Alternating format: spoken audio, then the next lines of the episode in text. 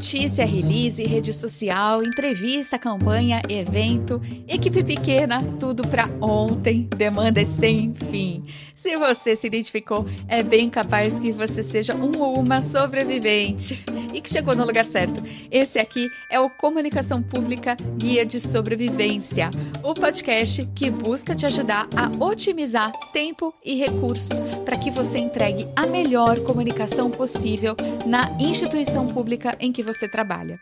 Eu sou a Aline Castro, sou comunicadora e servidora pública, mas acima de tudo, eu me considero uma buscadora. Eu amo pensar fora da caixinha, gente. Refletir sobre como a gente pode fazer diferente, observar, conhecer novos formatos, novos jeitos de fazer comunicação. E o episódio de hoje tem tudo a ver com isso. Eu já vou contar mais para vocês sobre qual é o tema de hoje, mas antes queria reiterar o convite para que você conheça e se junte à ABC Pública, um grupo de buscadores, assim como eu e como você, com certeza, de uma comunicação efetivamente pública. Então, para saber mais, é só você buscar por ABC Pública lá nas redes sociais. Aproveita e busca por mim também. Eu estou como arroba Aline Castro Comunica nas principais redes. Bom, pessoal, vamos lá. Desde que o mundo é mundo, eu vejo que comunicador adora perguntar para outros comunicadores, né, de outros órgãos, a seguinte pergunta: como é que é a estrutura lá de vocês? Como vocês se dividem? Quantas pessoas tem no seu setor, não é? A gente tem muita curiosidade de saber como que se divide, como se organizam, né, outras áreas de comunicação no setor público. Então já tem um tempão que eu queria trazer esse tema é, de estrutura aqui no podcast. Eu não consegui trazer antes por inúmeras razões eu acho que é um tema amplo, é um tema difícil de definir, afinal de contas, é, a gente não sabe exatamente qual é uma estrutura ideal de comunicação. Cada órgão tem a sua necessidade, tem sua cultura, suas particularidades. Só que aí no comecinho desse ano, eu fiquei sabendo que tinham algumas instituições públicas repensando o jeito de organizar as atividades de comunicação. E aí eu logo é, pensei, esse episódio eu quero dar conta de fazer, né? Então, hoje chegou o momento, estamos aqui para conhecer mais sobre os modelos de estruturas nacionais de comunicação do Ministério Público Federal, o MPF, e da Empresa Brasileira de Serviços Hospitalares, que é a EBSER. Essas duas instituições, gente, começaram a pensar fora da caixinha mesmo e colocaram já na rua, já está implementado uma nova lógica para dividir as atividades de comunicação. Quem vai contar como funciona para gente é a Dione Tiago, que é secretária de comunicação da Procuradoria-Geral da República, do MPF, e o George Santos Magalhães, chefe de relacionamento com a imprensa da EBSER. Primeiro, eu pedi para cada um contextualizar um pouco suas respectivas instituições e nos contar como era o modelo de comunicação que eles tinham e como nasceu a necessidade de mudança. Vamos ouvir, começando pela Dione. O Ministério Público Federal, que é uma instituição nacional que tem uma, um, um, histórico consolidado de comunicação. Então, nós temos é, muitos anos aí de trabalho estruturado no modelo de comunicação, que até o início desse ano era completamente descentralizado e definido pelo aspecto geográfico. Então, nós tínhamos, assim, estruturas de comunicação em cada unidade do MPF, em cada unidade macro, porque o, o Ministério Público Federal tem uma Procuradoria da República em cada estado e no Distrito Federal, e tem, dependendo do tamanho do estado, PRMs, Procuradorias da República nos municípios. Nos municípios, a gente nunca teve estrutura de comunicação específica, mas uma estrutura montada nas capitais, e esses profissionais que estavam na capital respondiam pela comunicação de todo o Estado. E aí, o que, que a gente tinha? Uma Secretaria Nacional de Comunicação, é, com o propósito e com a missão de, de, de traçar diretrizes, de ser um órgão central do sistema, mas com uma, um grau de funcionalidade independente muito grande em todas essas unidades. E aí, com o passar do tempo, com o processo de, de redução de força de trabalho, com o processo de saída de alguns profissionais e com vários fatores, a gente foi percebendo é, é, alguns problemas, do tipo é, uma unidade que tinha uma demanda tradicionalmente menor, com uma estrutura melhor de comunicação, por exemplo. Fomos percebendo umas outras dificuldades de que a, a população, o nosso cliente, né, o servidor, porque não a população em geral, não só o jornalista, que nos demanda muito, ele quer o serviço, ele quer a resposta, e ele não conseguia compreender bem essa divisão. Então, a gente recebia, do ponto de vista de demanda de jornalistas, demanda de imprensa, muito grande em local errado. Olha, eu soube que o MPF fez isso, quero falar com alguém. Estou procurando em São Paulo, mas esse alguém que teve essa atuação está em Brasília, está no Rio de Janeiro, está no Paraná, está em Sergipe. E aí você sempre tinha essa resposta: não é comigo, vou te passar para Fulano, não é aqui, você está no lugar errado. E esse é um ponto que foi muito importante para a gente tomar, é, é, amadurecer essa ideia de mudar o modelo de comunicação e passar desse critério é, absolutamente geográfico para um outro critério, que é o critério temático. Aguenta aí que a Dione já vai explicar mais sobre essa estrutura temática. Vamos conhecer então o contexto da EBSER com George Magalhães.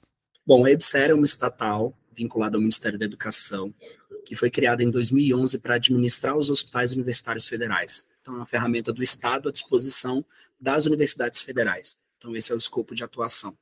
Então, a gente entra, né, como, como essa ferramenta de gestão, dentro de um contexto em que a universidade é extremamente conhecida e tem anos e anos de atuação, né? O hospital universitário também extremamente conhecido no, no, seu contexto e com nós temos hospitais centenários, né, dentro, dentro da nossa estrutura, desses 41 hospitais universitários federais, e aí você vem como esse fator novo para poder aperfeiçoar essa gestão ou trazer elementos é, novos aí para esse contexto de administrar. São hospitais 100% públicos, né, que atendem 100% SUS, então tem todas essas características com três principais pilares, né, ensino, pesquisa e assistência então, quando a gente chega à EPSE, já existe uma cultura implementada, tanto de comunicação quanto de funcionamento.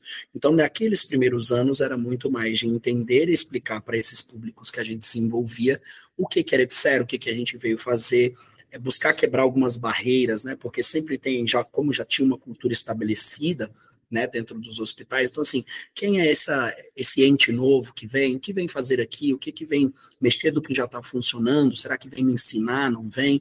Então, quebrar essas barreiras foram, foi ali o que tinha nos nossos primeiros anos.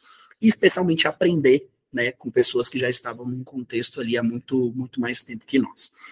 Só que passado alguns anos, o que, que nós fomos buscando dentro do nosso modelo? Nós percebemos que a ideia de rede, que é a grande ideia da EBSER, né, uma atuação, aproveitar esse potencial dos hospitais universitários como uma rede de 41, né, com problemas parecidos, soluções, boas práticas que uma pode ser aproveitada para outra, compras centralizadas que podem ser feitas para todos os hospitais, aumentando ainda mais é, os nossos ganhos, não estava acontecendo na comunicação.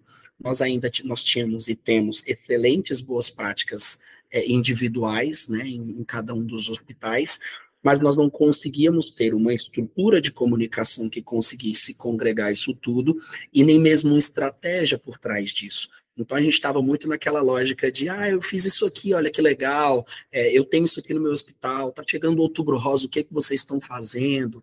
O modelo que nós tínhamos, o, é, esse de uma administração central que buscava passar diretrizes né, para os hospitais executando, ele se tornava falho em vários, em vários momentos para nós. Um, porque a nossa realidade sempre foi de um ou dois comunicadores dentro desses hospitais. Então, você imagina hospitais, 400 leitos, ou seja, nós temos hospitais enormes, que são a principal referência na, na sua cidade, com um ou dois comunicadores, por vezes um jornalista, um relações públicas, que, que buscava, dentro de um, uma instituição extremamente viva de comunicação. O que acontece nos nossos 41 unidades é que a gente tem eventos acontecendo lá a todo momento, imprensa, como eu comentei, produção de reportagens que, que a gente pode pautar de pesquisas, de questões acontecendo, e de um relacionamento com, com os próprios gestores, né, ali, os superintendentes, de atendimento dessa assessoria à própria gestão local.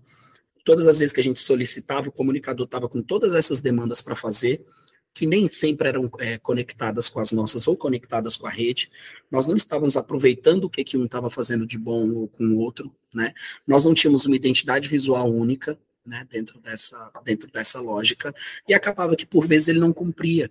E não é nem que ele não cumpria, é porque ele não conseguia cumprir. Olha, você pode não trabalhar em nada relacionado a hospitais ou ao sistema de justiça, mas eu tenho certeza que você se identifica com a realidade que o George e a Dione apresentaram. Excesso de trabalho, muito volume de coisas para fazer, muitas atividades diferentes para executar e pouco braço para fazer tudo isso. Só muda o endereço, gente. Mas no caso do MPF e da EBSER, eles começaram a pensar em jeitos de otimizar a força de trabalho que eles tinham. Então a gente vai conhecer mais sobre como foi esse processo. E aí o que aconteceu é que ao longo do ano passado, em 2022, a gente fez várias conversas, encontros, discussões, grupo de trabalho, a gente criou um GT de reestruturação com profissionais de, da, da assessoria, né, do país inteiro, para pensar esse modelo, qual seria esse desenho, amadurecemos bastante essa discussão. Foi um trabalho árduo aí de dezenas, dezenas mesmo de reuniões, de conversas, de avanços, de recuo, de vamos dessa forma, alteramos aqui, achamos que funciona melhor assim. E até que a gente chegou a um modelo que a gente entendeu que deveria ser colocado em prática e, claro, obviamente, com todos os ajustes. O modelo, o Sinacom, né? Nós criamos o Sinacom, Sistema Nacional de Comunicação do MDF. Uma pausinha aqui na fala da Dione para sugerir que você conheça a portaria que estabeleceu essa estrutura nacional de comunicação no MPF.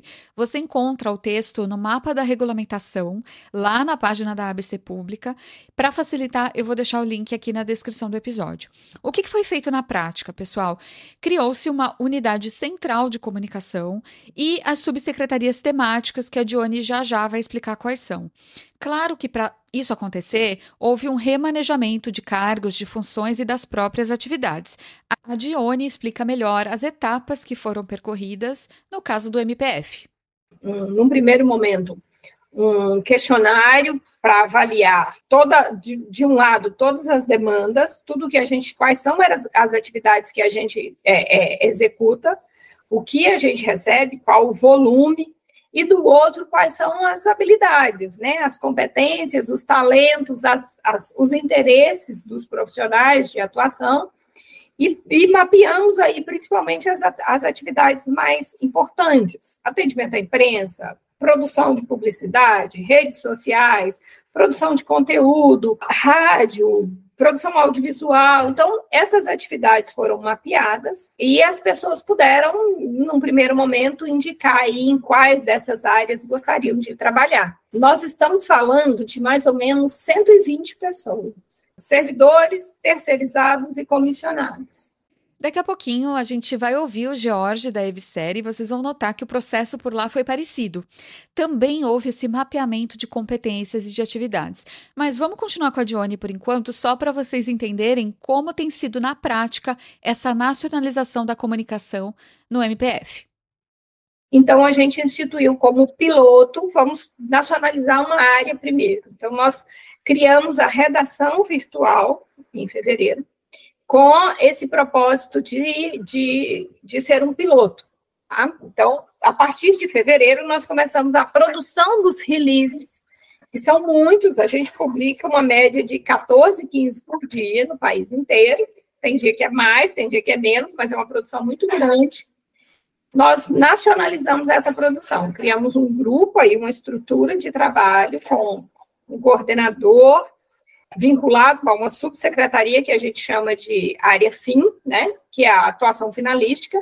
É, criamos essa estrutura com um subsecretário, um coordenador de redação, como se fosse um coordenador de redação, e, e os, e os é, é, repórteres, produtores de conteúdo. Mas nós tivemos primeiro esse trabalho na redação virtual, e aí depois, em junho, a gente virou totalmente a chave. E aí a gente hoje tem cinco, cinco grandes áreas, são cinco subsecretarias. A gente tem a de produção de conteúdo, que aí nós temos para a área fim, para a área meio, que é onde está a maior quantidade de pessoas, porque é dali que a gente gera conteúdo para alimentar as outras áreas. E aí nós, nós temos a área de digital, né, de comunicação digital, com produção em vídeo, com rádio, com rede social, tem também a subsecretaria de publicidade e temos também uma de governança, que a gente está conseguindo pensar em inovação, em novas tecnologias, em acessibilidade, em planejamento. Nós temos uma outra subsecretaria que é de integração nacional. Essa subsecretaria, que aí é um ponto, acho que é bem importante, que é assim, uma das resistências e uma das preocupações que a gente tinha muito quando nós começamos a discutir o modelo era essa preocupação de que ah, vai ficar tudo fluido, ou vai ficar tudo comandado por Brasília, e aí a gente perde a cultura local, e aí não vai ter o um contato. A gente, a gente tem em cada unidade um assessor voltado para as demandas locais, tá? que a gente chamou inicialmente de é, ponto focal, assessor de ponto focal.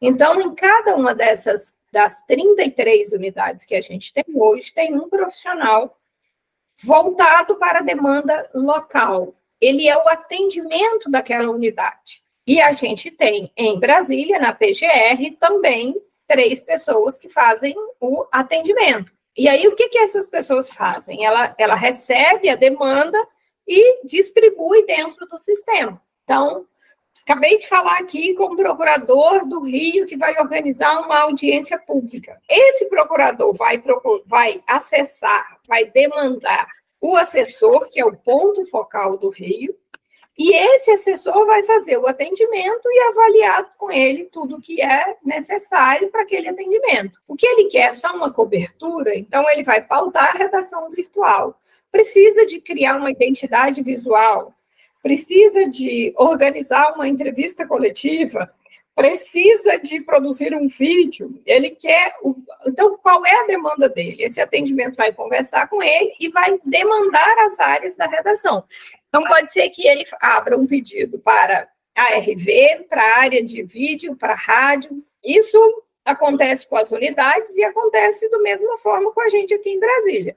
Duas dúvidas que eu tive: como ficou o regime de trabalho dessas pessoas, já que o critério não era mais geográfico, e como foi a distribuição delas? Eu imagino que foi um grande quebra-cabeça essa adequação ao novo modelo. E a Dione respondeu relacionado ao MPF. O Sinacom não alterou o regime de trabalho das pessoas. Isso era uma preocupação, porque existe um regramento maior no MPF que prevê o trabalho híbrido. A regra hoje no MPF é o trabalho híbrido. Ainda que uma pessoa esteja, por exemplo, lotada em, no Rio de Janeiro, no núcleo de, de, de produção de conteúdo, que gente, na RV, na redação virtual, é possível que num determinado momento ela precise dar uma força ali presencialmente. Então, ela não, não significa que ela veio para o núcleo nacional e que ela ficou isolada que ela deixou de ter os compromissos dela, entendeu? Não é isso.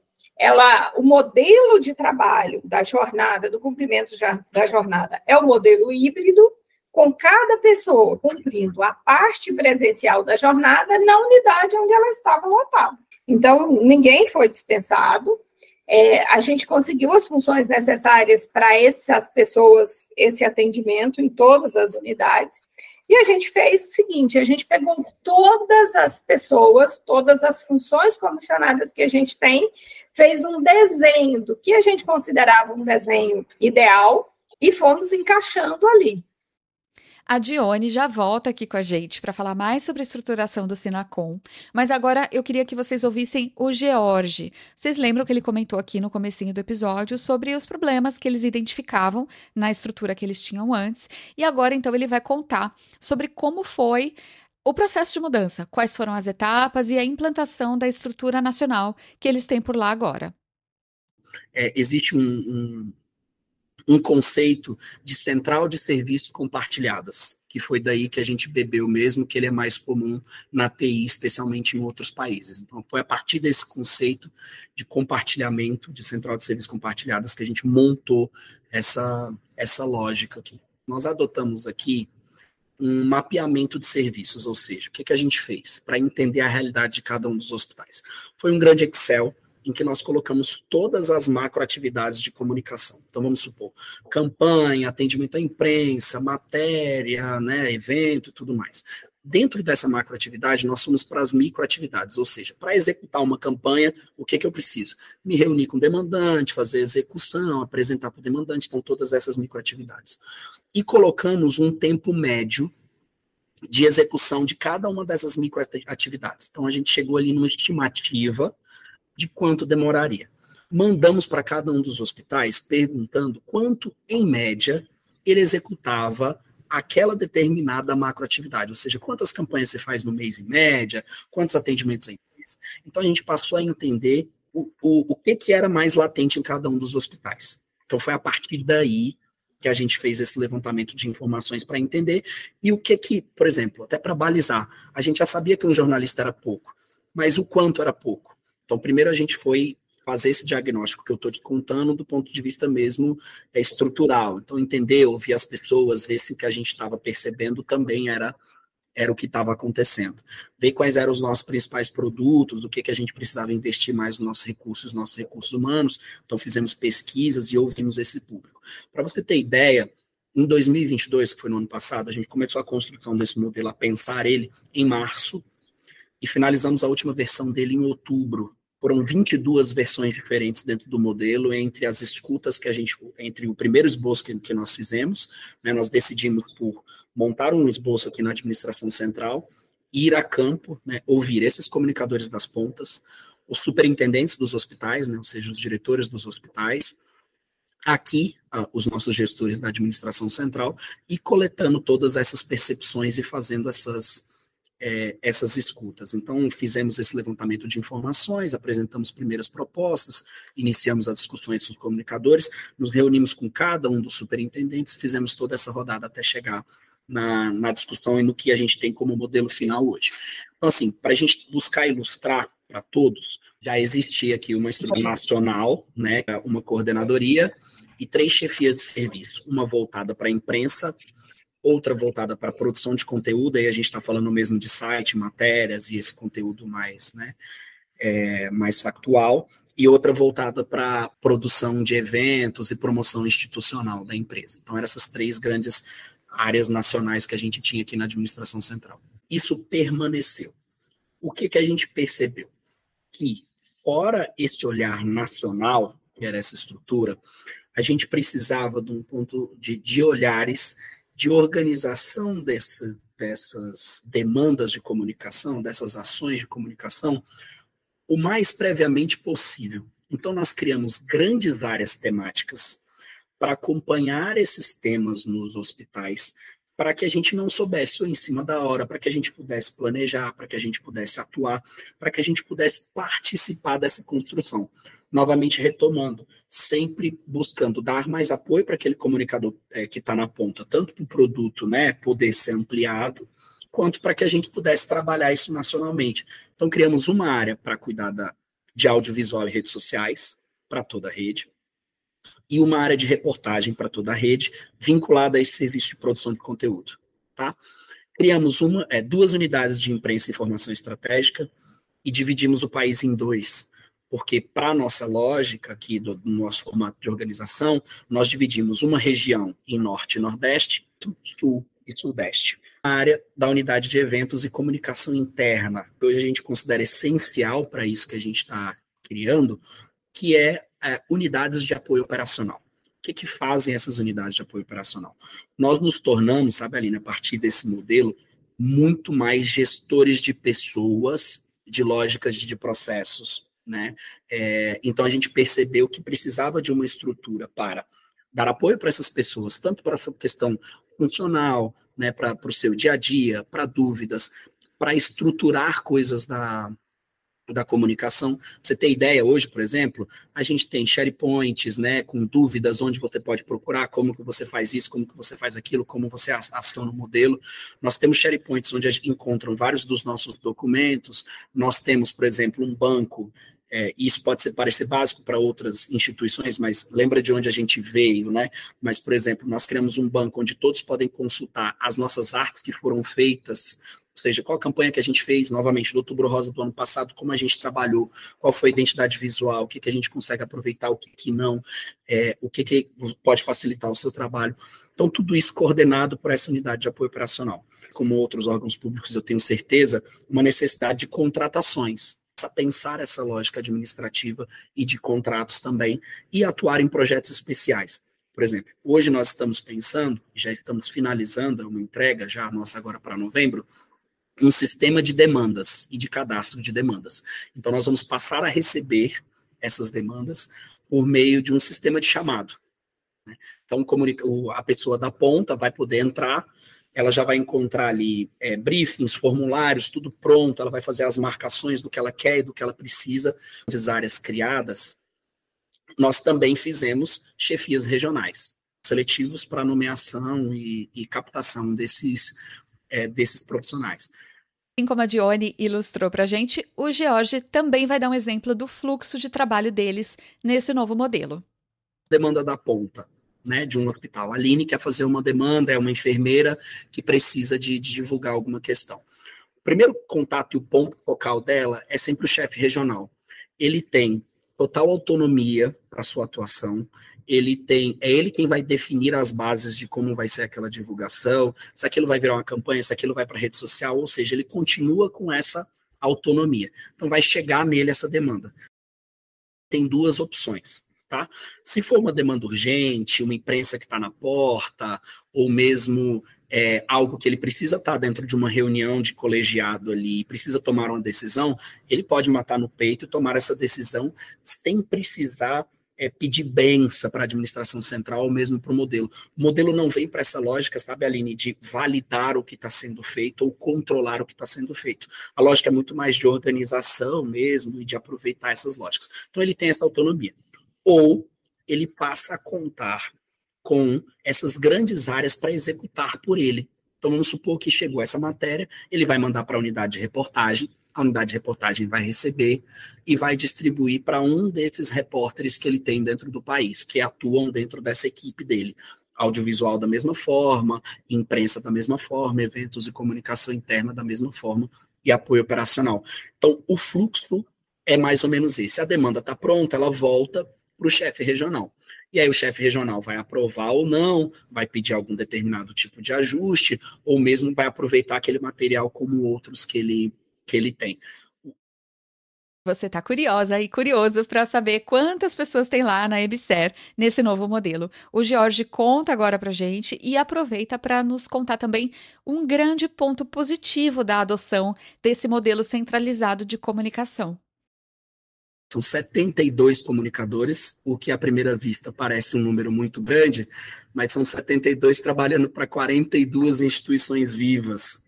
Então você imagina o quantitativo de demanda né, que isso não gera, que isso não tem. Extremamente positiva dentro, dentro desse próprio modelo é que o que, que a gente percebia também ali, quando a gente ia pedir uma vaga, a gente falava, nós estamos extremamente sobrecarregados, nós estamos precisando de gente, isso e aquilo, era muito mais difícil agora organizados em áreas, eu já passo a trabalhar no pedido de vaga de uma forma muito mais organizada e sistemática. Como eu passo a ter os dados e eu passo a acompanhar de perto a produção, todo, todo esse contexto, eu já falo assim, ó, esse hospital, ele tem é, 150 inserções mês na imprensa, que foi maior do que o ano passado. Ele passou por duas crises esse ano. Ele teve um aumento na sua produção de eventos. Ele teve tem uma necessidade de criar Instagram, nem todos os nossos hospitais criam Instagram. Então eu passo a trazer elementos do porquê que eu preciso dessas pessoas a mais naquele ponto específico para fazer aquela atividade específica. Então eu olho no olho do meu gestor hoje, né, ou de quem aprova essas vagas, com outro ponto de negociação, outra lógica, muito mais argumentos. Então nesses últimos dois meses nós conseguimos 11 pessoas a mais para o novo modelo, algo que nunca tinha acontecido antes. Curioso, pessoal, a Dione também apontou que esse dimensionamento mais real do que se produz é um dos grandes pontos positivos do novo modelo. Vamos ouvir.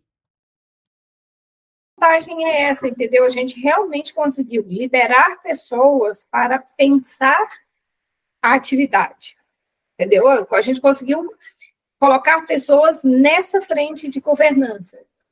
De novas mídias, de planejar o que a gente quer para o futuro.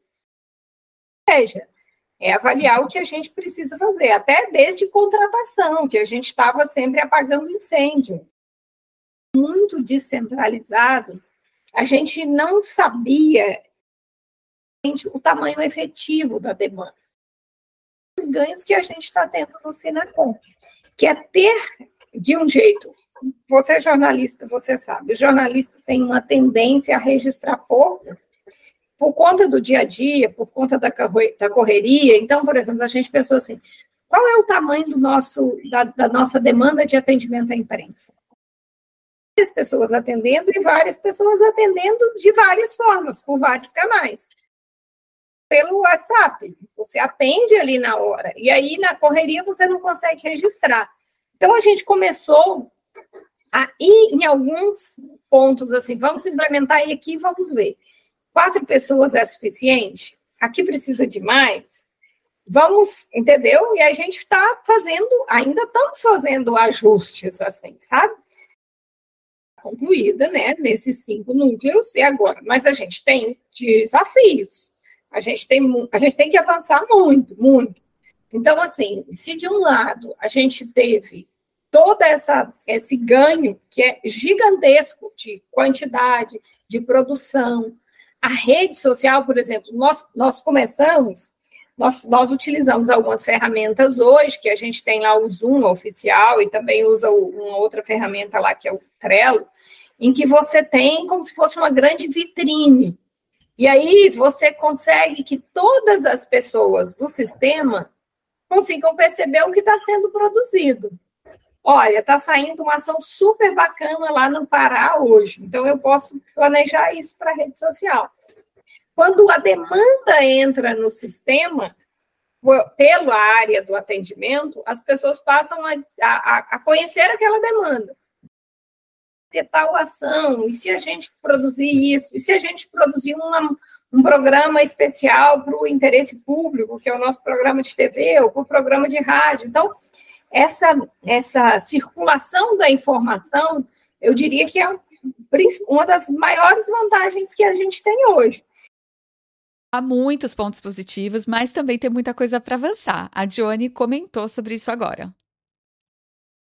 Assim, eu, vou te, eu vou te mencionar dois pontos que eu acho que, é, que a gente ainda tem que avançar bastante. Um é que eu, Dione, quando pensei nesse modelo e discuti muito isso com os colegas, para mim é um dos maiores avanços que a gente precisa e que a gente ainda não conseguiu, porque é uma mudança de cultura.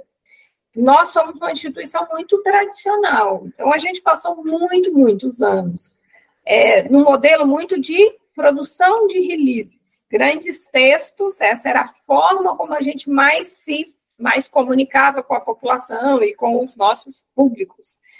E a gente entende que o Senacom, o nosso modelo de comunicação, precisa um pouco mudar essa lógica, porque, infelizmente, as pessoas hoje cada vez mais é, é, é, acessam as redes sociais e menos os portais. A gente precisa fugir dessa tentação do textão lá no site, entendeu? Então, assim, a gente, mas a gente precisa de tempo então, para produzir um conteúdo de forma diferente fazer uma, uma, migração. Uma outra coisa que a gente está avançando, mas ainda não chegou no, no ideal, está longe de ser o ideal, precisamos avançar, avançar mais, é, é a nacionalização do olhar de cada tema, que é assim, olha, está tendo aqui, vamos fazer uma, uma, o Rio com essa questão da segurança pública, pegando um exemplo, e a gente tem tido uma atuação muito grande, divulgado muita coisa em relação a esse tema. É a gente conseguir, de fato, falar como é que isso está em outros estados. Antes de eu produzir isso aqui, vamos ver como está, o que, é que temos nos outros estados e efetivamente entregar um produto nacional nacional para essa produção. Essa é a maior dificuldade. E a outra é fazer com que as pessoas compreendam que elas estão em núcleos nacionais, mas que elas também estão no todo. De uma cultura muito arraigada de que, assim, eu trabalho para isso, o MPF na Bahia, e não para o MPF.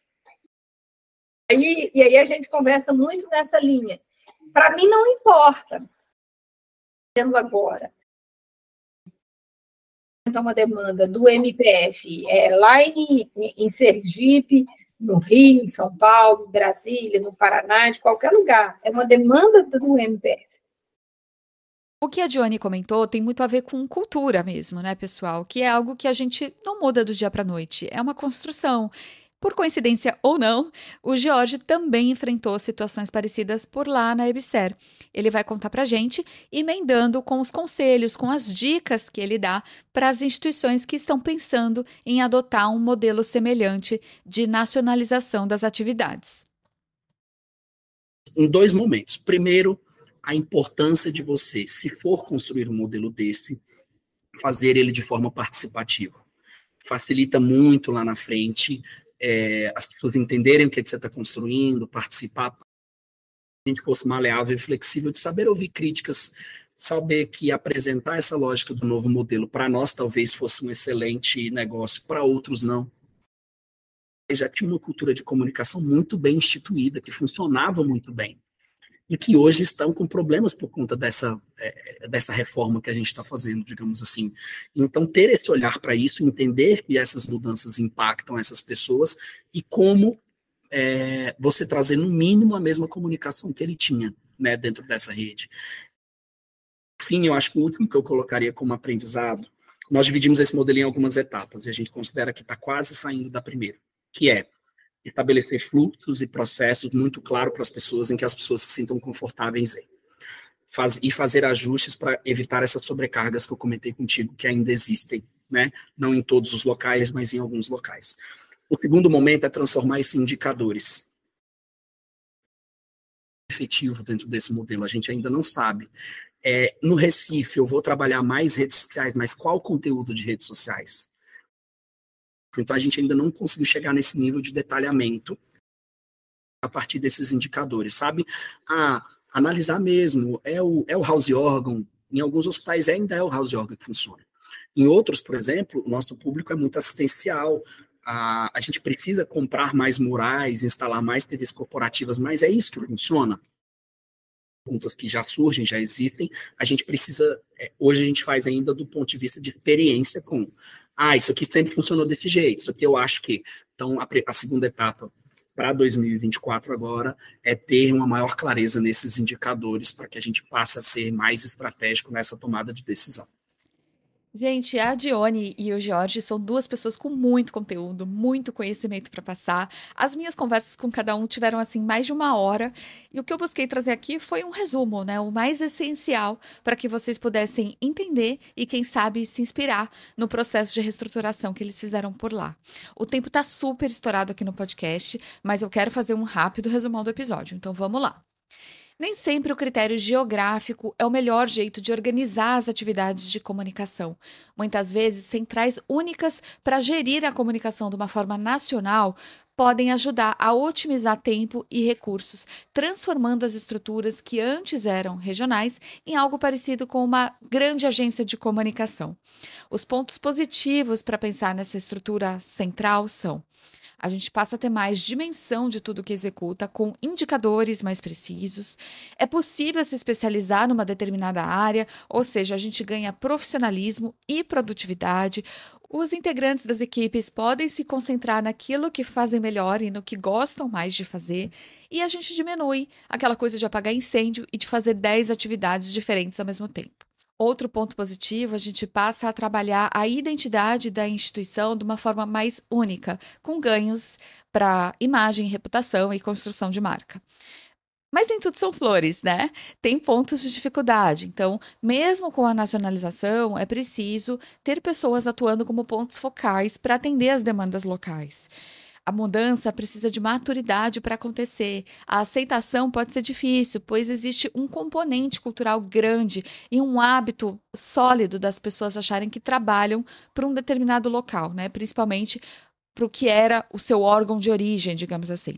Para evitar resistências em processos de reestruturação, é preciso fazer tudo com muito diálogo e de forma muito participativa, praticando escuta em todas as fases do projeto e com a consciência de que tudo estará em constante experimentação e avaliação. E o que, que não está, né, gente? Em constante mudança. O que eu achei mais legal de tudo e a principal lição que eu queria que vocês levassem desse episódio é a seguinte: vamos ter coragem de testar, de mudar e vamos pensar em unir esforços, porque no final das contas a gente trabalha por uma coisa só, né? Que é o interesse público. Eu fico por aqui agradecendo demais a Dione Thiago e o Jorge Magalhães, dando parabéns para o MPF e para a Evicer. Eu sugiro inclusive que vocês acompanhem os trabalhos dessas instituições nos sites, nas redes sociais. E eu agradeço, claro, a todas e todos vocês que me acompanharam até aqui, até o finzinho do episódio. Eu deixo a vocês um grande abraço, um grande beijo e até o próximo episódio do podcast Comunicação Comunicação Pública Guia de Sobrevivência.